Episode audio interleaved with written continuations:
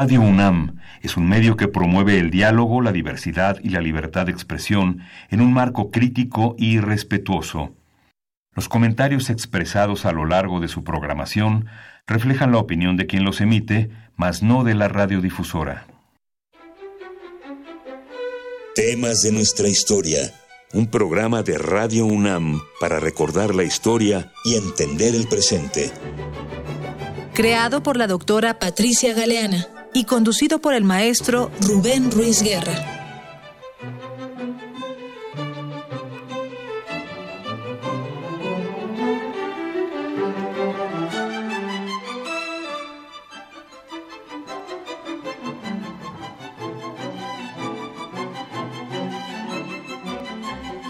Buenos días, bienvenidas todas, bienvenidos todos a Temas de nuestra historia, un espacio que Radio UNAM nos da para recordar nuestra historia y a lo mejor aprender un poco de ella.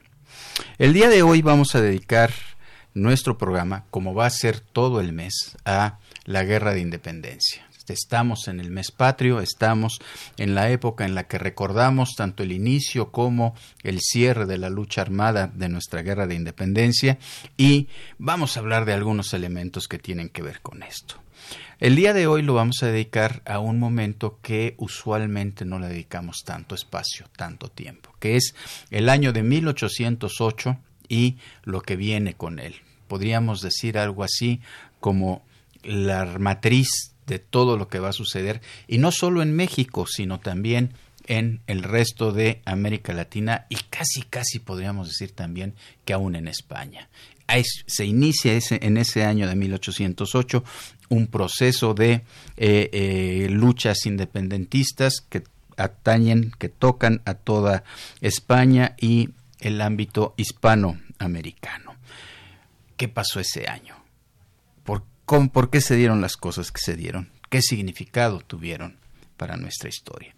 Para platicar sobre este tema, Está con nosotros el buen amigo y doctor Juan Pablo Pampillo, quien es abogado formado en la Escuela Libre de Derecho, quien eh, obtuvo su doctorado en Derecho en la Universidad Complutense de Madrid y actualmente es profesor investigador en la Escuela Libre de Derecho, aparte de otras varias tareas que él, que es muy dinámico, ha venido desarrollando.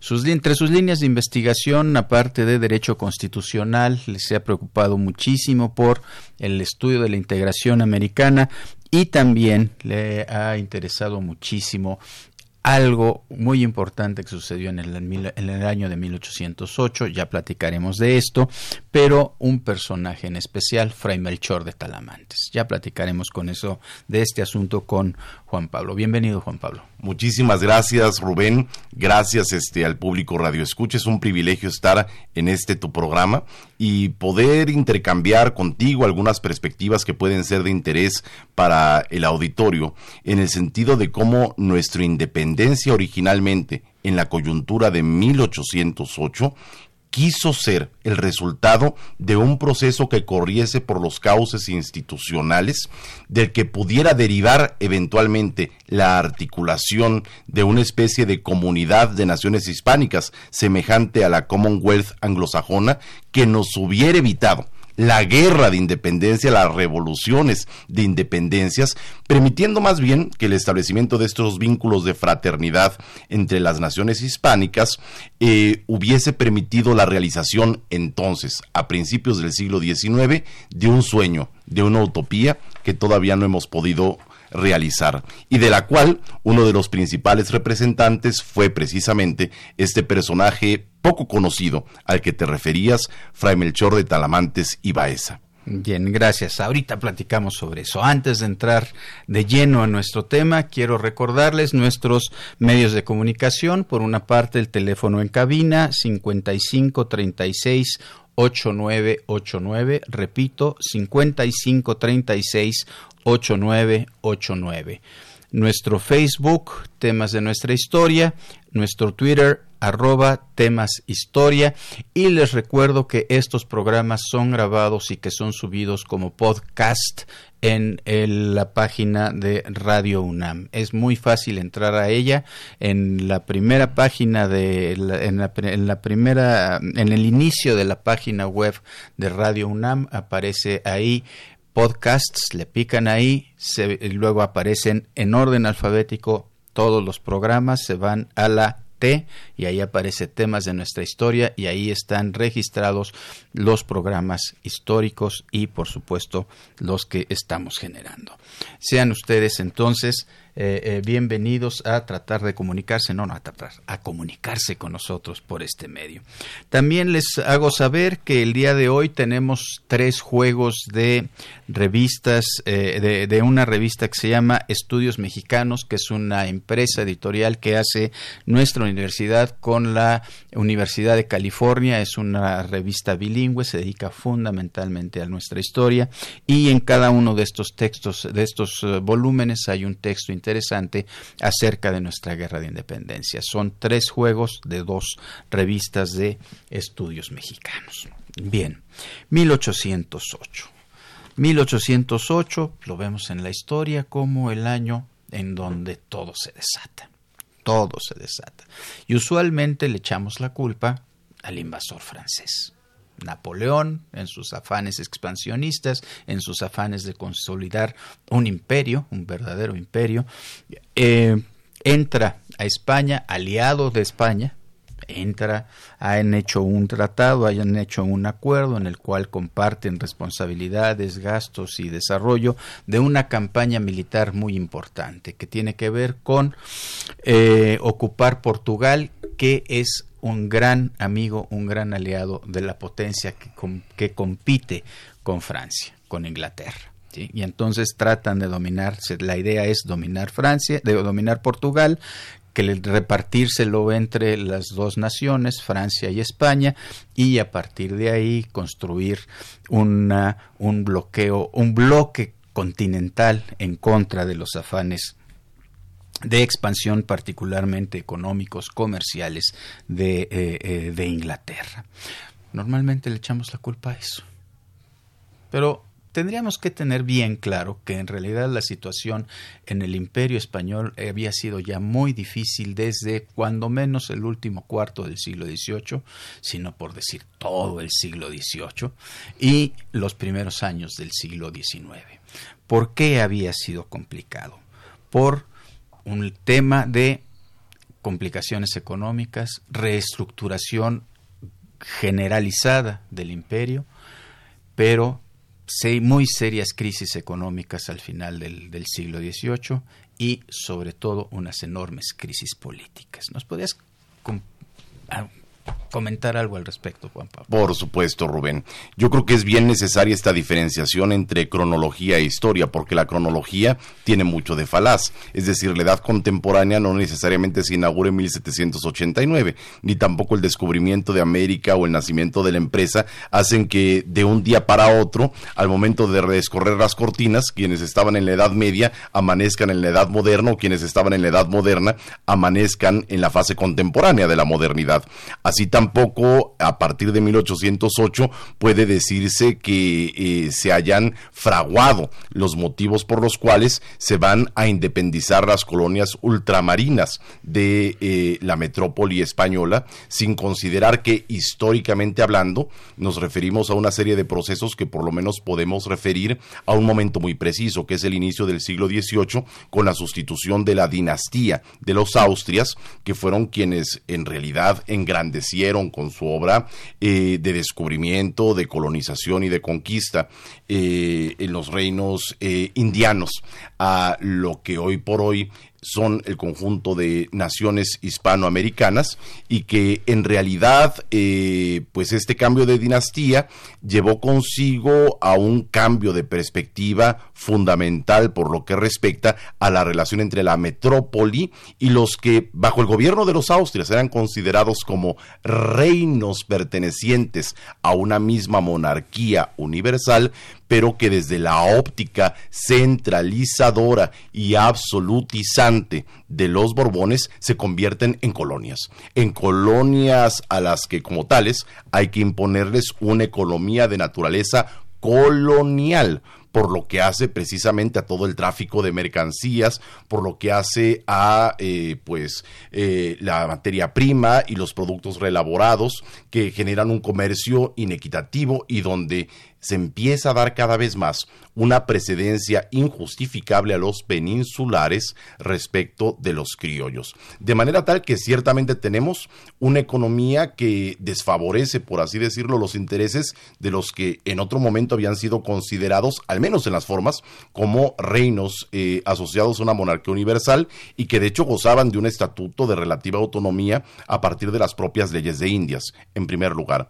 En segundo lugar, desde un punto de vista económico, efectivamente, las aventuras europeas, las guerras, europeas de España y muy singularmente la guerra contra Inglaterra que precede eh, precisamente esta alianza entre España y Francia y que culmina con el desastre marítimo de Trafalgar, dio lugar a que previamente se tomaran una serie de medidas sumamente antipopulares por lo que respecta a la economía novohispana, una economía basada en el crédito blando que la Iglesia le otorgaba precisamente a sus acreditados y que dio lugar a la consolidación de los famosos vales reales que causaron la ruina y bancarrota de eh, pues eh, varias eh, personas pertenecientes a las clases sociales pues eh, criollas principalmente de Perdón que te interrumpa, Juan Pablo. Eh, ¿Nos puedes explicar un poco más qué eran los vales reales y qué es la consolidación? Claro. Digamos para que el público radio escucha nos entienda sin meternos en tecnicismos, que se trataba de préstamos blandos que con bajas tasas de interés y a muy largo plazo concedía la iglesia a sus acreditados, es decir, a sus feligreses, con el propósito, y, y no hay que olvidar que la economía novohispana en particular pero también colonial en general, en buena medida se sustentaba en este crédito blando que podía otorgar la Iglesia, por un lado, y también en los arrendamientos a largo plazo que sobre la propiedad inmobiliaria que tenía la iglesia se concedía a diferentes personas, principalmente hacendados, para que pudieran realizar la explotación agrícola de eh, sus haciendas. La ventaja que tenían, evidentemente, estos créditos era, por un lado, el largo plazo y, por otro lado, la baja tasa de interés. ¿Y qué hizo la corona? Lo que hizo la corona fue exigir su pago inmediato con el propósito de poder de esa manera captar el valor de los mismos e invertirlo inmediatamente en la aventura militar contra Inglaterra particularmente. Aventura militar que, como decíamos, lamentablemente resultó catastrófica en la famosa batalla de Trafalgar. Y esa consolidación de vales reales le generó algo de recursos a la corona algo de recursos a la corona en detrimento de sus súbditos eh, americanos. Exactamente. Creando una enorme inconformidad. Es muy conocido el caso, por ejemplo, de Manuel Hidalgo, el hermano del cura Miguel Hidalgo, que cayó en bancarrota precisamente como la consolidación, por virtud de la consolidación de estos vales, entre muchos otros miembros de eh, lo que vendría a ser eh, el estamento criollo, que era muy importante dentro de la sociedad indiana.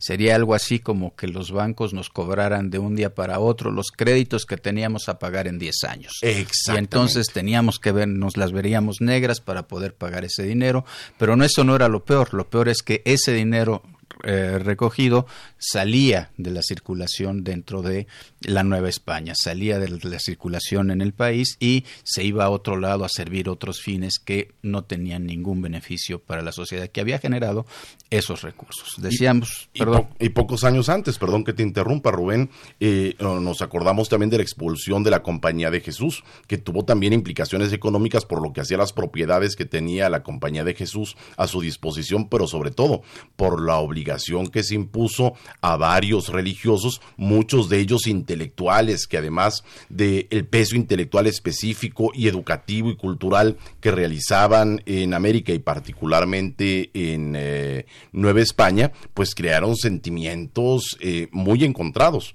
en el ámbito particularmente de el México protoindependiente de aquella época. Bien, estamos ya encarrerados, Juan Pablo, pero vamos a hacer una pequeña pausa, vamos a escuchar nuevamente el piano de Silvia Navarrete, quien interpreta, si no me equivoco, es un jarabe, ¿no?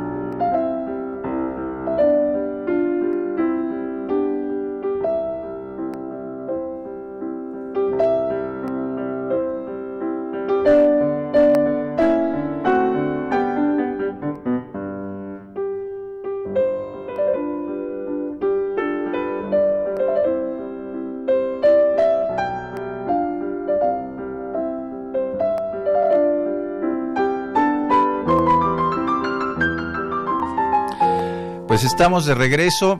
Perdón por el error. escuchamos últimas variaciones de José Mariano Elízaga, sí interpretados por Silvia Navarrete.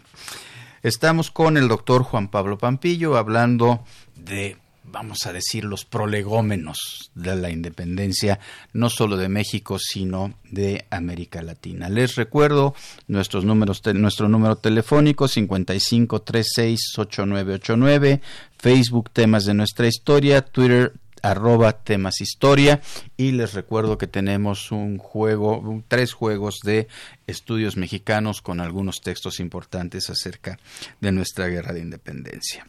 Bien, Juan Pablo, estábamos con que hay algunas medidas de parte de la corona española que están haciendo cada vez más pesado el, eh, eh, el imperio y que están haciendo que la gente en las colonias en general, por supuesto en la Nueva España que es la más rica de todas, mucho más, nada más para decirlo de alguna manera, dos terceras partes del dinero que se recaudó con esta consolidación de vales salió de la Nueva España. Estamos hablando de una enorme cantidad de dinero, ¿no? Entonces, eso es algo que tendríamos que tener eh, en cuenta como muy importante. Pero esto está enmarcado en una crisis política al interior del imperio español.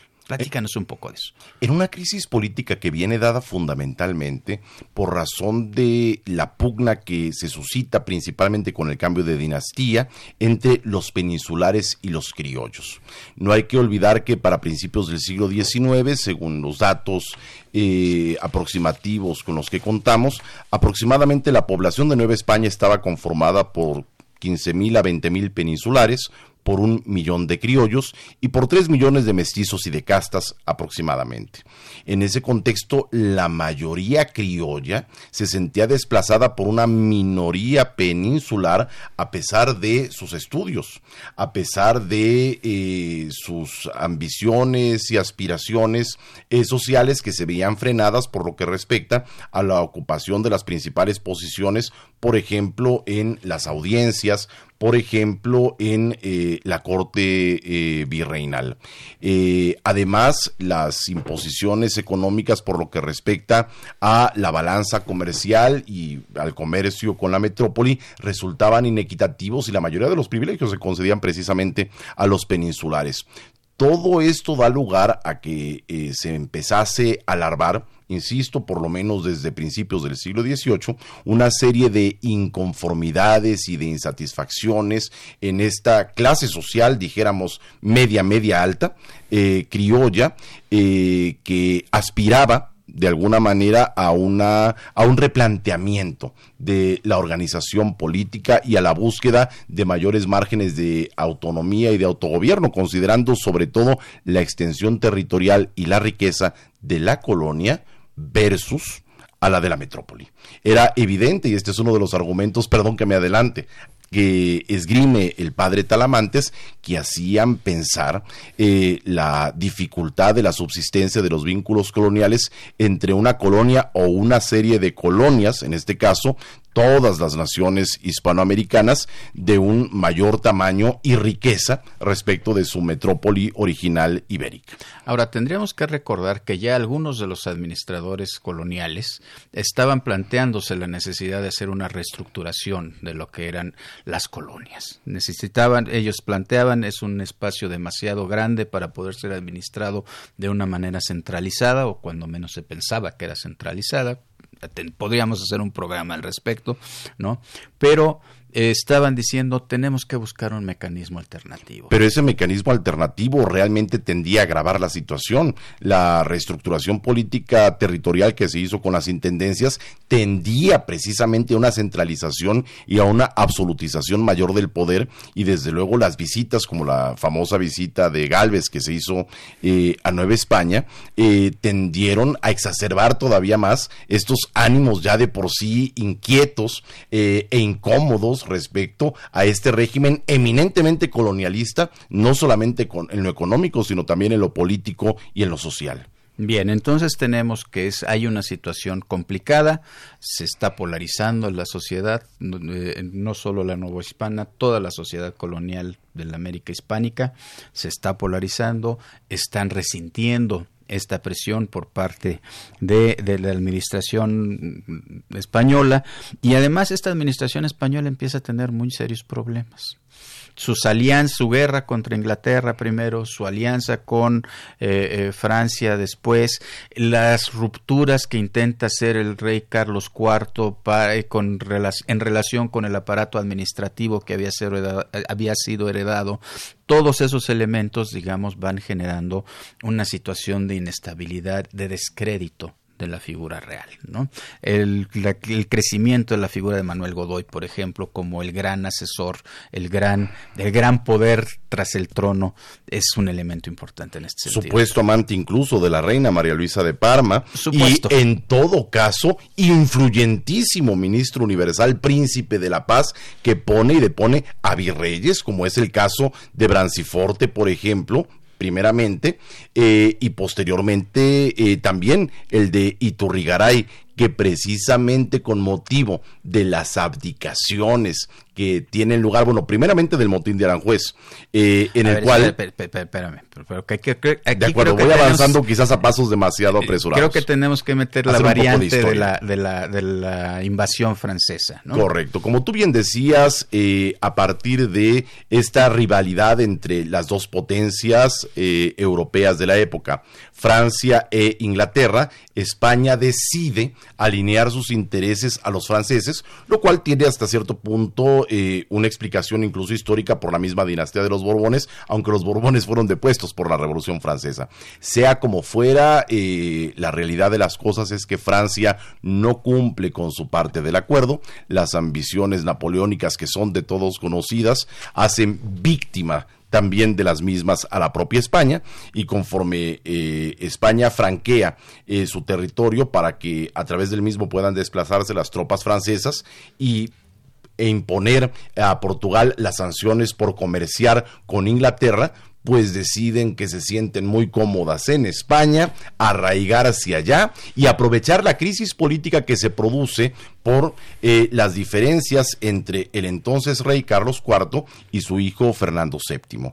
Diferencias que llevaron incluso a un amotinamiento por virtud del cual se depuso al rey Carlos IV y se eh, juró eh, como rey a Fernando VII y que dieron lugar a una disputa que hábilmente en este contexto de invasión del territorio territorio español, aprovecha Napoleón para trasladar a la corte real de los dos reyes, eh, de Carlos IV y de Fernando VII a Bayona, y arbitrar entre los mismos para resolver sus diferencias, después secuestrarlos y posteriormente imponer como nuevo rey de España a su hermano José Bonaparte, mejor conocido como Pepe Botella. Entonces estamos hablando del motín de Aranjuez, que es el que depone a Carlos IV, y después los acuerdos de Bayona, que son los que hacen que ellos abdiquen al, a favor de Napoleón. A, favor de Napoleón y quien impone a su hermano. hermano. Exactamente, es decir, una crisis política cercana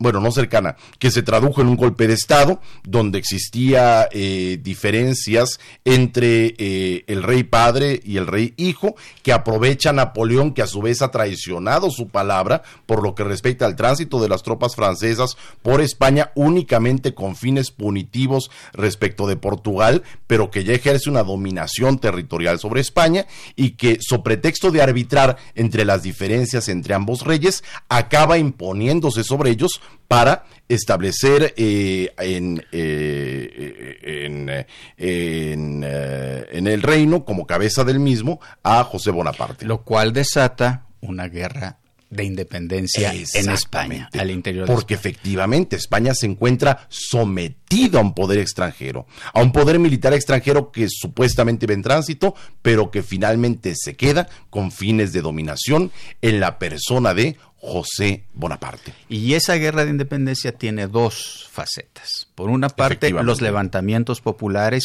toda esta guerra de guerrillas que se hace en contra del invasor francés, que dará pie a algunos eh, momentos verdaderamente heroicos que ha retratado Benito Pérez Galdós en sus episodios nacionales, por ejemplo, ¿no? que son verdaderamente una lectura muy recomendable. Y por otra parte, el surgimiento de juntas cívicas, digámoslo así, en las distintas ciudades importantes de España, de la península. Exactamente, esta su unificación final. Exactamente. En la Junta Central. con la idea, con la idea de está vacante el poder, necesitamos resguardarlo porque es nuestro, y aquí hay una variante bien interesante, ¿no? Ya no es el poder que Dios se lo da a quien él quiera, sino el poder, el poder civil está en el pueblo y esto se expresa a través de estas juntas cívicas ¿Tienen algo que ver los ayuntamientos en estas juntas cívicas? Todo que ver porque se conoce, se supone que los ayuntamientos son los representantes permanentes del pueblo, pero con un matiz fundamental y aquí es cuando se empieza a hablar de un término nuevo en la historia del liberalismo español y en la historia del naciente liberalismo americano, el término de la soberanía y particularmente de la soberanía nacional. Eh, y también de la soberanía popular que son conceptos diferentes. Eh, por un lado, en la metrópoli se habla de soberanía nacional fundamentándose en las ideas de Rousseau, aunque en realidad sin dejar de lado que Rousseau se inspira en los naturalistas racionalistas eh, y los naturalistas racionalistas a su vez en el pensamiento tradicional castellano del padre Francisco Suárez, jesuita, que es precisamente el impugnador de la teoría del derecho divino de los reyes, como si los reyes recibieran un derecho divino a gobernar de parte de Dios, que sí, pero a través del pueblo. Y ahí está la célebre frase del padre eh, Suárez, no propiamente suya, sino de sus discípulos, pero que recoge y quinta esencia su pensamiento, en el sentido de que todo poder proviene de Dios, pero a través del pueblo. Ahora, de qué pueblo estamos hablando. ¿Nos referimos al pueblo llano eh, o nos referimos al pueblo representado en las instituciones constituidas como los ayuntamientos? Ahí hay un tema que todavía tenemos que abundar. Llegamos ya al momento de nuestra cápsula.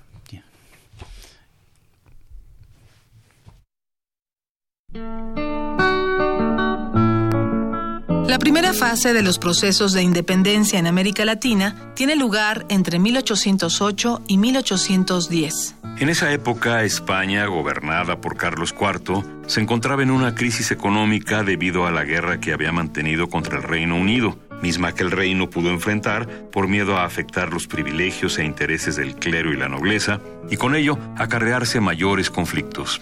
Fue por esta razón que Manuel de Godoy y Álvarez de Faria primer ministro de Carlos IV, pactó con Napoleón la invasión conjunta de Portugal, hecho que permitió la entrada del ejército francés en la península en virtud del tratado firmado en Fontainebleau 1807, y sin embargo, la invasión francesa era más ambiciosa y tomó varios de los lugares estratégicos españoles a su cargo. El 19 de marzo de 1808 se produjo el motín de Aranjuez, que consistió en el levantamiento del pueblo madrileño tras los rumores de una posible huida del rey con rumbo a América, que tuvo como resultado la abdicación de Carlos IV en favor de Fernando VII.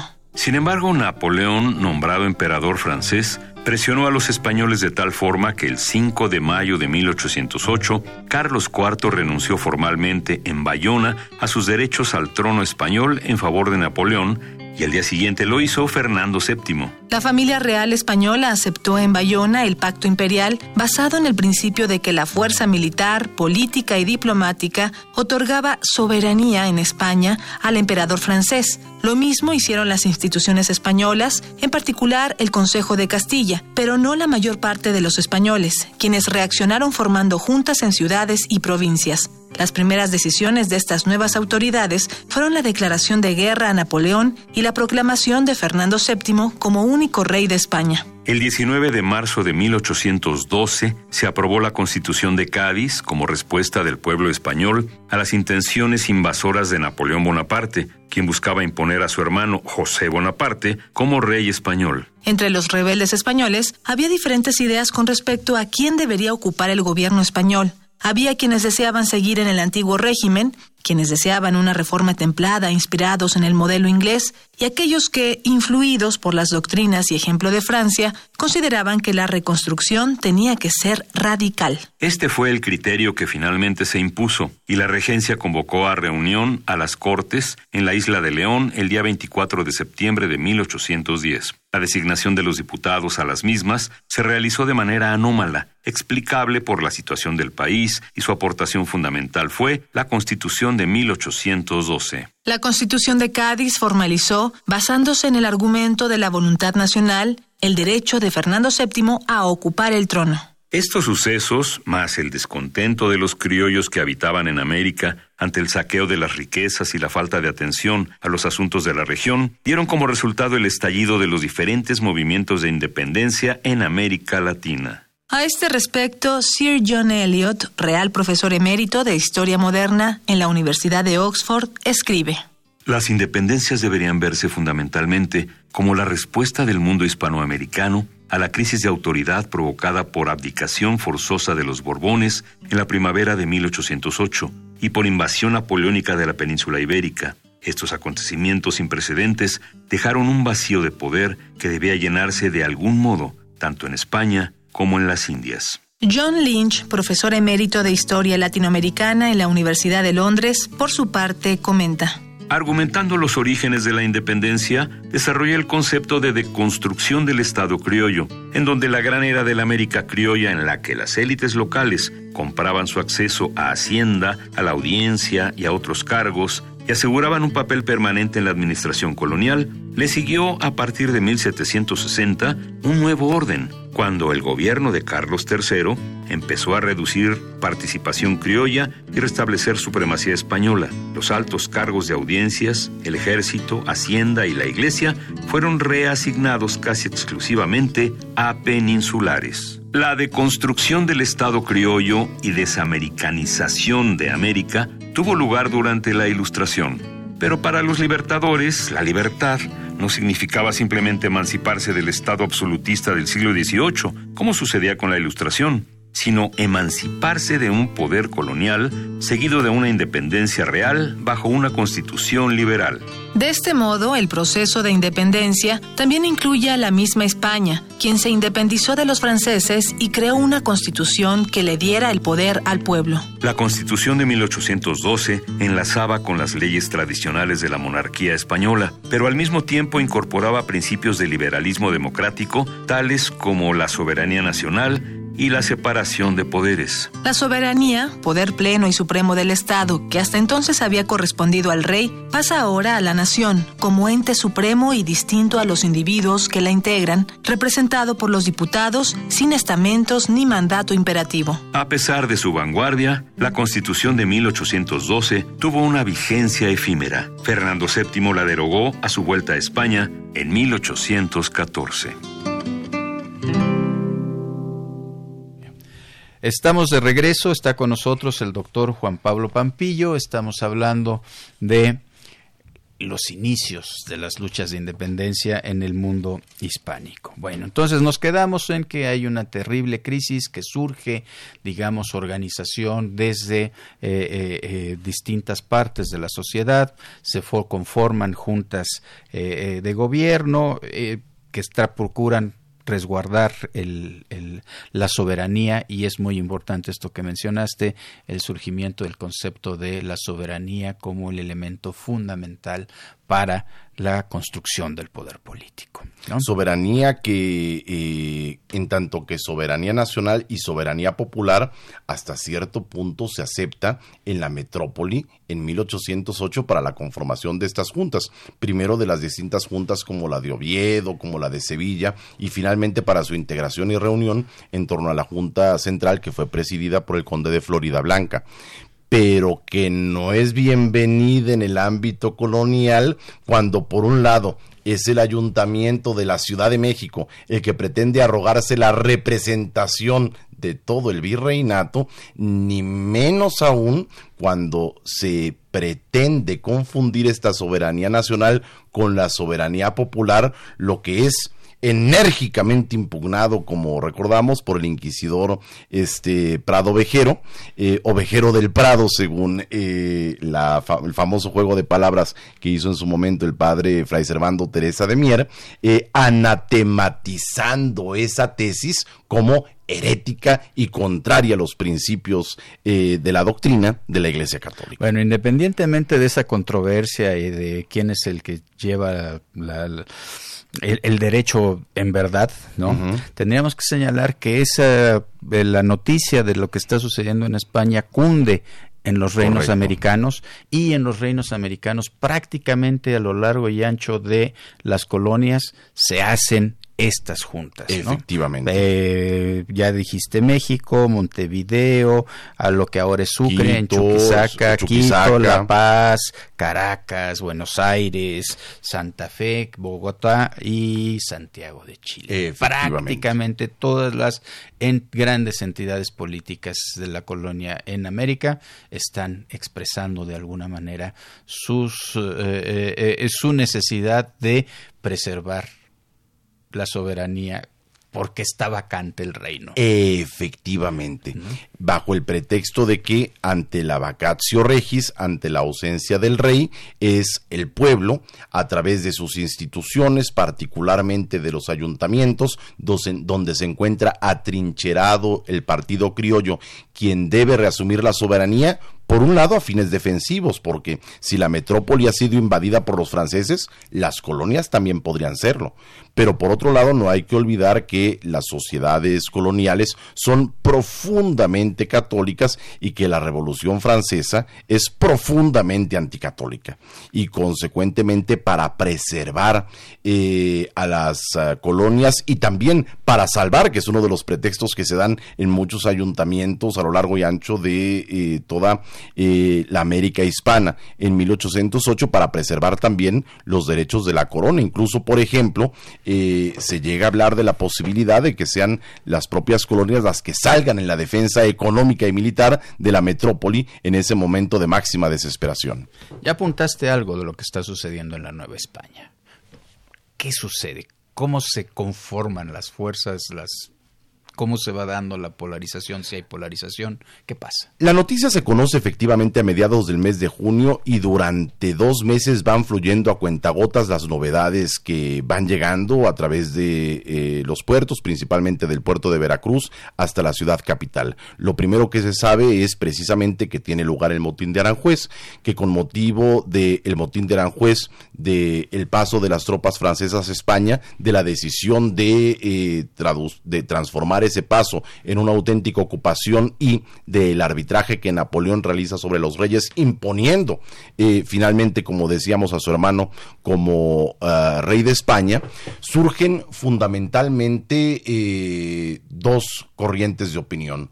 Una, eh, de manera unánime en el sentido de desconocer eh, al rey eh, José Bonaparte, impuesto por Napoleón, y más bien de apoyar precisamente a la monarquía en la persona de Fernando VII. Y la otra corriente de opinión dividida en dos facciones, en la facción criolla por un lado y la peninsular por la otra, que se plantea qué debemos hacer como colonias o como reinos ultramarinos de la metrópoli ante esta coyuntura. Reprobamos desde luego y desconocemos de invasión a nuestra metrópoli y la imposición de un rey espurio. Pero ¿qué vamos a hacer nosotros? Los peninsulares dicen, no hay que hacer nada. Somos autoridades constituidas en el virreinato, en la audiencia, en el ayuntamiento. Tenemos que seguir funcionando como lo hemos venido haciendo y esperar noticias por parte de la metrópoli y la facción criolla que ve en esta coyuntura la oportunidad de darle un cauce presentable a su inconformidad económica y política respecto del régimen colonial prevaleciente, que decide avanzar en el sentido de organizar eh, una Junta General del Reino que ratifique las autoridades, una Junta General como las que se estaban organizando precisamente en la metrópoli, con el propósito de eh, adquirir, por así decirlo, una cierta autonomía a partir de esta reversión de la soberanía ante la sede vacante de eh, la monarquía al pueblo a través de eh, el ayuntamiento por un lado y por otro lado con el pretexto de apoyar también militar y económicamente a la metrópoli. Entonces, en pocas palabras, el Partido Criollo lo que pretende ante esta crisis es precisamente asumir las riendas del gobierno, aunque sea confirmando a la autoridad que representa al rey, el virrey, eh, mientras que el Partido Peninsular lo que dice es no tenemos que hacer absolutamente nada, tenemos que esperar noticias de parte de la metrópoli. Y las noticias van fluyendo a cuentagotas y así es como surge un cambio inesperado en los acontecimientos cuando se sabe que se empiezan a organizar en la metrópoli distintas juntas patrióticas.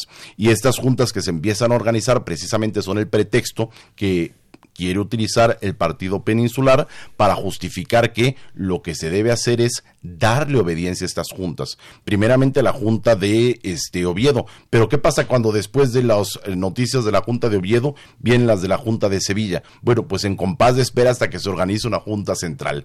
Y lo que dice el ayuntamiento es no, así como se están organizando estas juntas en la metrópoli, debemos organizarnos también nosotros eh, y debemos tomar las providencias que son necesarias para poder apoyar a la metrópoli en esta guerra de invasión. ¿Y tienen algún tipo de proyecto político? El proyecto político es la representación que hace el ayuntamiento al virrey precisamente entre finales de julio y principios de agosto de 1808, donde básicamente ante los acontecimientos que suceden en la metrópoli, le dicen al virrey, venimos a refrendarte nuestra fidelidad, fidelidad y juramento de obediencia que es necesario que te refrendemos, porque faltando el rey, hasta cierto punto puede considerarse que tú, como su representante, pues ha quedado insubsistente tu representación y por eso tenemos que refrendarte esta obediencia de manera provisional y organizar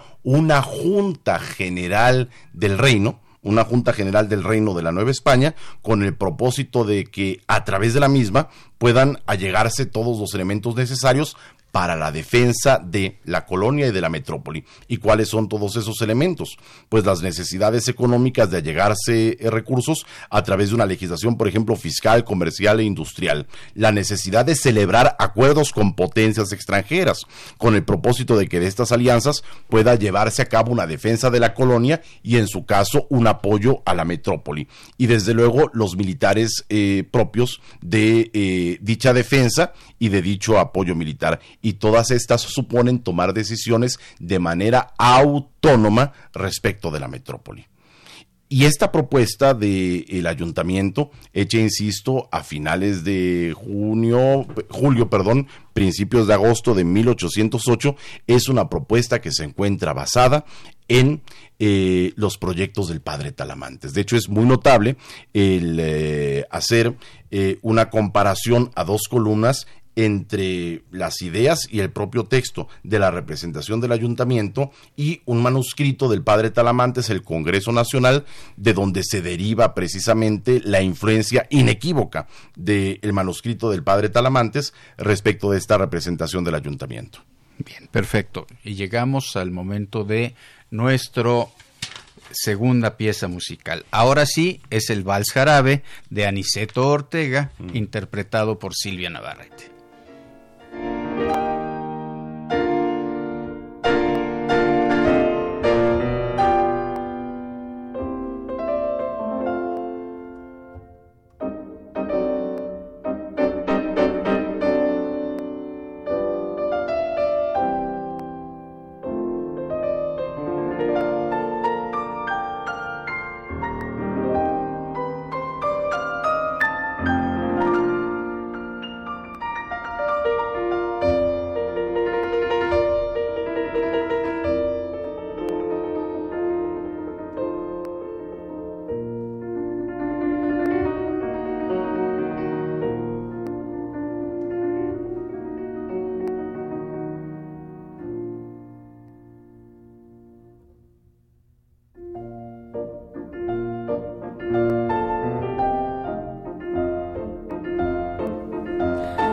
Estamos de regreso y maravillosa interpretación de Silvia Navarrete al Vals Jarabe de Aniceto Ortega. Estamos platicando con el doctor Juan Pablo Pampillo acerca de 1808, la madre de las guerras de independencia. Ya dijimos que hasta de la guerra de independencia española.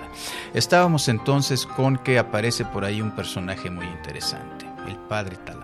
Cuéntanos un poco de él. Un personaje interesantísimo, Rubén, efectivamente, porque se trata de un extranjero en su patria. Es decir, se trata de un fraile eh, peruano, particularmente limeño, que emigra a Nueva España en el año de 1799, después de haberse formado en el Colegio de la Merced y en la Universidad de San Marcos, en el propio Reino de Perú, que como recordamos, dentro del el contexto de los virreinatos americanos, Perú y Nueva España siempre habían competido por la primacía, tanto en lo intelectual como en lo económico, y también competía en la misma ciudad de los reyes con la ciudad de los palacios.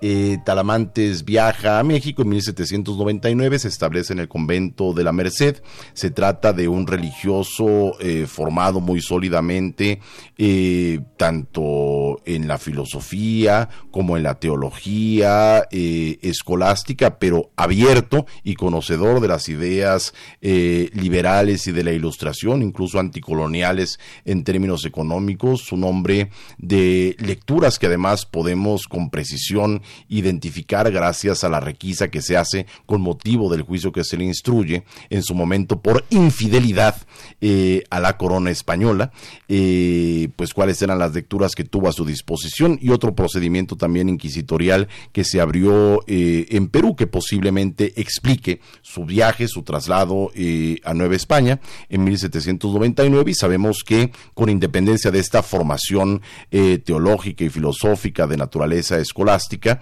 pues en el aspecto ilustrado se encuentra influido por las ideas, por ejemplo, de Rousseau, de Montesquieu, de Rainal, de Robertson, eh, de Mercier, eh, y que eh, sus lecturas y conocimientos son muy profundos y sólidos, tanto en el ámbito geográfico como en el político, como en el económico y como también en el jurídico.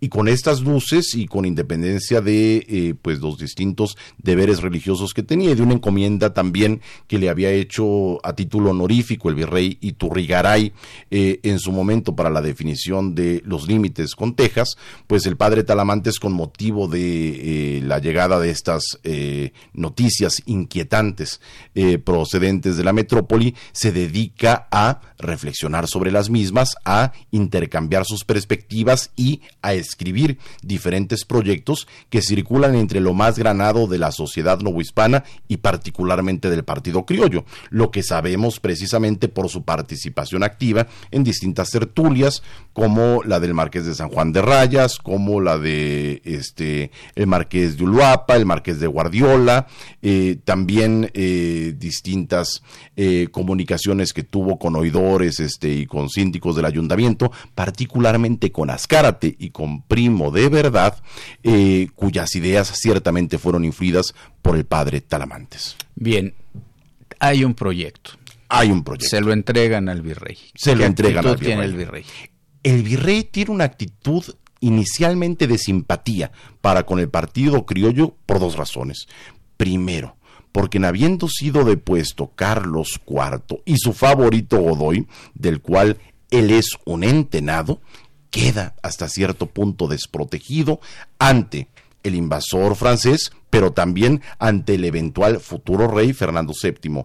Pero por otro lado, porque le hacen acariciar y él se imagina la posibilidad de convertirse en el primer rey de un reino independiente, eh, especie que le es sugerida inclusive por el propio Talamantes. Entonces le resulta atractiva la propuesta del partido criollo, pero por otro lado se ve presionado también por el partido peninsular, que cuando tiene conocimiento de que el virrey recibe al ayuntamiento con bombo y platillo para hacerse cargo de esta representación y de este nuevo juramento de fidelidad, lo reprende acremente. Y al reunirse posteriormente en una famosa junta que tiene lugar a principios de agosto de 1808, eh, viene y tiene lugar esta fulminante anatema de Prado Vejero, es decir, que los ánimos se encuentran tremendamente caldeados e Iturrigaray carece de la determinación y de la energía con la que finalmente obró el partido peninsular, dando el primer golpe de Estado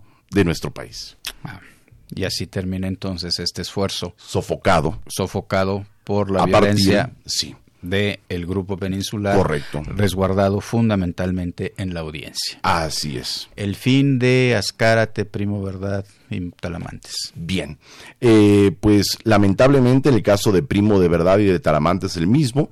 Eh, Primo de Verdad es encarcelado, lo mismo que Ascárate y que eh, Talamantes, pero es suicidado, como ya es algo que sabemos que eventualmente ha pasado históricamente en México, que la gente no es que se suicide, sino que la suicidan. Y en el caso de Padre Talamantes, pues padece eh, eh, una prisión un poco más larga que la de Primo de Verdad. Primo de Verdad fallece en 1808, este, eh, Talamantes en 1809 en Veracruz, precisamente con motivo de que con su traslado a San Juan de Ulúa, donde se encontraba esparcido una epidemia de peste amarilla, pues se contagia de la misma, lo que parece que fue perfectamente deliberado y eventualmente muere. En el caso de Azcárate, su suerte es eh, mejor por cuanto que sobrevive eh, a la prisión e incluso después va a ser uno de los firmantes, como bien sabemos, de nuestra acta de independencia, va a apoyar al propio Iturbide y después cuando eh, pues se reestructure el gobierno de México de Imperio a República seguirá participando también en el mismo. Bien, pues así termina el primer intento de lograr la independencia de lo que era la Nueva España y ahora es México. Bien, las preguntas rápidamente. Efrén Martínez de la Gustavo Amadero. ¿En qué consistían los reinos pertenecientes asociados al Imperio Español? Muy breve, Juan Pablo.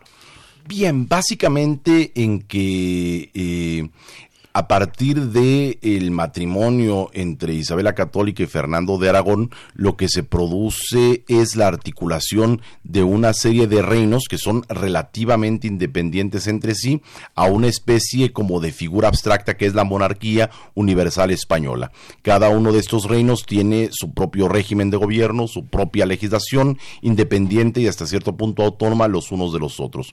Cuando se produce la, el descubrimiento primero y la conquista después de los reinos ultramarinos, estos se federan a la corona de Castilla en la medida en la que el régimen político de la corona de Castilla es más favorable a los intereses de la monarquía que el de la de Aragón, que es más independiente, pero en definitiva, cada uno de estos reinos funciona de manera independiente y tiene una administración tanto en la metrópoli eh, española como en estos propios reinos conformados por en el caso de eh, los reinos, por eh, la figura del virrey, la audiencia y los ayuntamientos, entre otras autoridades, y en el caso de eh, la metrópoli, por el propio reino, por el Consejo de Indias y por la Casa de Contratación de Sevilla principalmente. Y son considerados figuras equivalentes. No son subordinados, no son colonias. Están subordinados a los mismos reyes. Perfecto.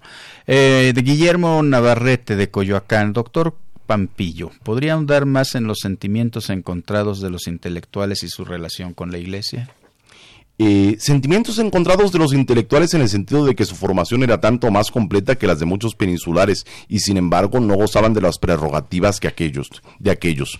Y desde luego eh, por lo que hace la expulsión de los jesuitas porque muchos de ellos fueron maestros de la intelectualidad novohispana y en general este eh, de todos los reinos hispanoamericanos y de la propia España y esto creó como nos lo crearía a nosotros si viéramos a nuestros maestros transterrados de un día para otro. Javier Guerra de la Benito Juárez, causas del derrumbe del Imperio Español para que perdiera influencia en América. Ya hemos hablado un poco de esto, ¿no? Karen Zavala, de Nezahualcóyotl. ¿En qué año se puede identificar la soberanía nacional? En el 1808, lo mismo para la popular. Yo creo que 1808 es un año en el que estas ideas, por así decirlo, afloran por primera vez de manera explícita, por lo menos en el pensamiento del padre Talamantes. Si bien es verdad que después eh, pues se debe establecer eh, todo el mito fernandino que llevará a que estas ideas se manejen nuevamente de modo soterrado hasta que eventualmente sean de nueva cuenta reconocidas de manera explícita con motivo de la guerra de independencia. Rosario Velázquez de la Gustavo Amadero, ¿qué otro país europeo tenía interés en la independencia de México o de otros países hispanos? ¿Por qué? por muchas razones, Inglaterra desde luego, este, eh, por su propia rivalidad, este, eh, con España eh, y con el propósito también de implementar esa política típicamente angloamericana y pues ya conocida y difundida por los romanos, divide et impera divide y vencerás. Sí, será eso nada más. ¿No será que estaban ya con una industria textil muy desarrollada y, que necesitaban evidentemente de esos mercados y necesitaban también este que los límites que se imponía al comercio con las colonias por parte de la metrópoli española desaparecieran, sin duda alguna. Y eso es muy importante porque tenían una industria textil tan desarrollada que en un momento determinado podían producir a un precio ínfimo productos que eran tradicionalmente hechos en las, en, las colonias hispánicas. Está el ejemplo de los harapes de Saltillo, estos multicolores y muy representativos de nuestro país, que eran más baratos los que se producían en Manchester los traían y aquí los empezaron a vender, ¿no? Entonces se está hablando ahí de ese, ese proceso. Josefina Cruz de Lucan y Rodolfo Chávez nos eh, saludan, les gustó mucho el programa y en particular Rodolfo Chávez le dice al doctor Pampillo, domina usted muy bien el tema, es una persona muy preparada. Muchísimas Muchas gracias. Y bien, estamos llegando ya al final de nuestro programa. Tendríamos que recordar que todo el mes de septiembre lo vamos a dedicar a los temas sobre la independencia mexicana. A lo mejor no vamos a hablar tanto de la historia política de las guerras de independencia. Muy probablemente estaremos hablando de otros temas como, por supuesto, las mujeres, por supuesto, eh, eh, grupos sociales eh, que no, en los que no hemos puesto mucha atención como por ejemplo negros y mulatos, que van a tener un papel significativo en un momento determinado, no como nos lo esperábamos, pero eh, eh, ciertamente interesante. Y entonces nos veríamos dentro de, o nos oiríamos dentro de ocho días. Temas de nuestra historia es un programa ideado y coordinado por la doctora Patricia Galeana, Rubén Ruiz Guerra está en la conducción, Elsa Aguilar en la difusión, el, eh, Erlinda Franco en la producción, Miguel Alvarado en la cápsula y en la producción particularmente de las cápsulas musicales. Gracias Miguel por la selección musical. María Sandoval y Juan Stack son las voces de la cápsula, Lucero Rocha en los teléfonos, Socorro Montes es la operación y en verdad muchísimas, muchísimas gracias por todo su apoyo a la Federación Mexicana de Universitarias. Temas de nuestra historia. Un programa de Radio UNAM para recordar la historia y entender el presente. Creado por la doctora Patricia Galeana y conducido por el maestro Rubén Ruiz Guerra.